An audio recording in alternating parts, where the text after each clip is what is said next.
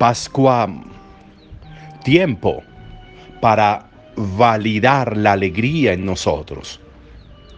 Tiempo para entender que tenemos razones para la alegría.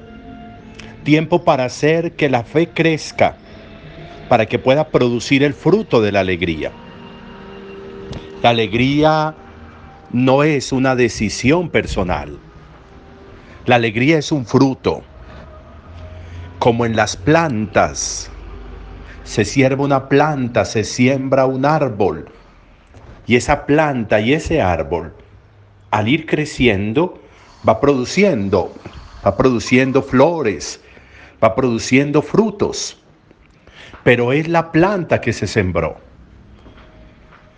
Muchas veces se nos ha comparado la fe con una planta y se nos ha enseñado que esa planta que comienza como una semillita pequeñita, el bautismo, está hecha para ir creciendo, para que su tallo se fortalezca, para que eche hojas, flores, ramas, frutos.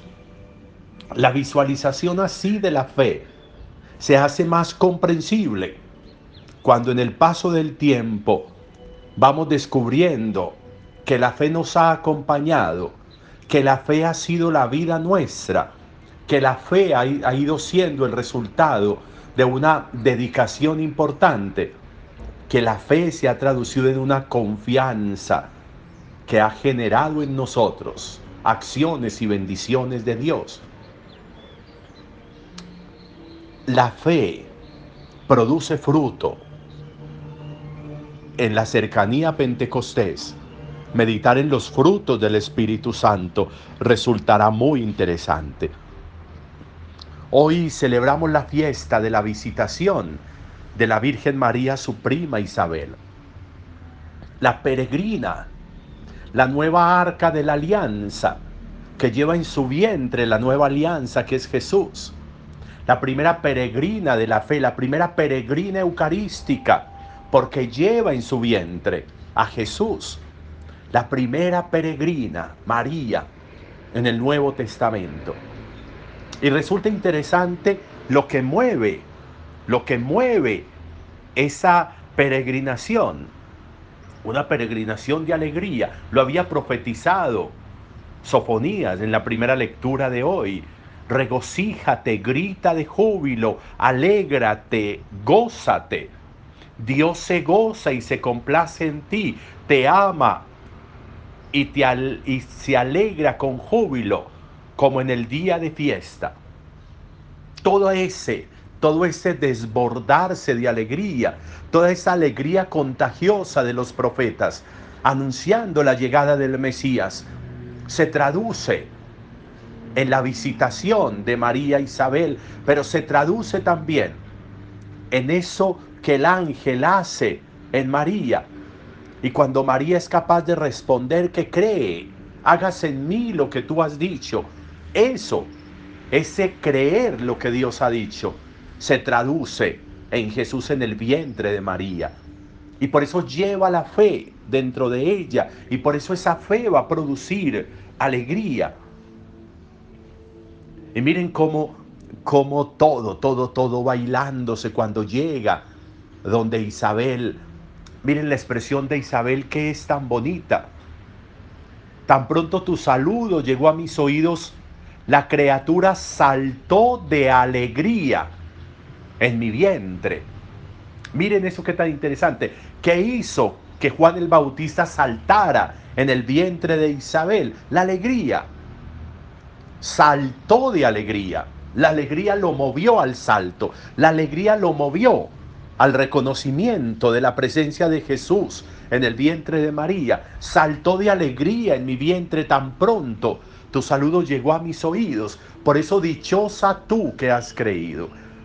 Eso, miren cómo va apareciendo todas esas expresiones.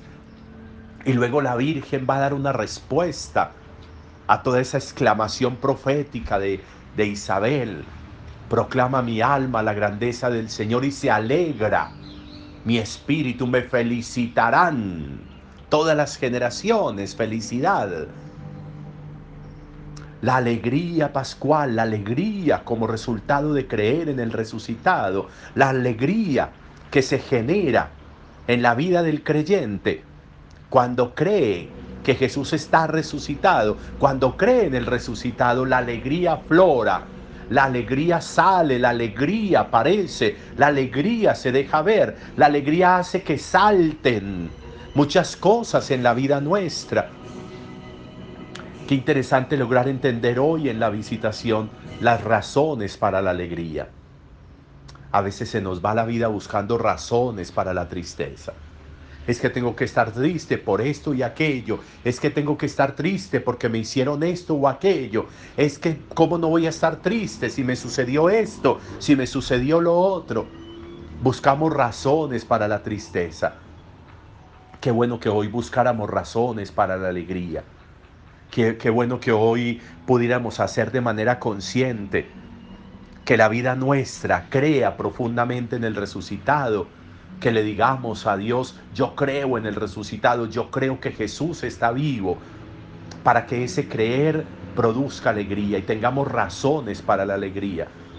No busquemos, no justifiquemos la tristeza, no justifiquemos las penas, encontremos razones para estar alegres y eso hará que salten muchas cosas dentro de nosotros. Harán que muchas bendiciones afloren en nosotros y salten por la alegría de nuestra fe. No hay razones para la tristeza. Hay razones para la alegría. Porque creemos y tenemos fe. Un buen día para todos.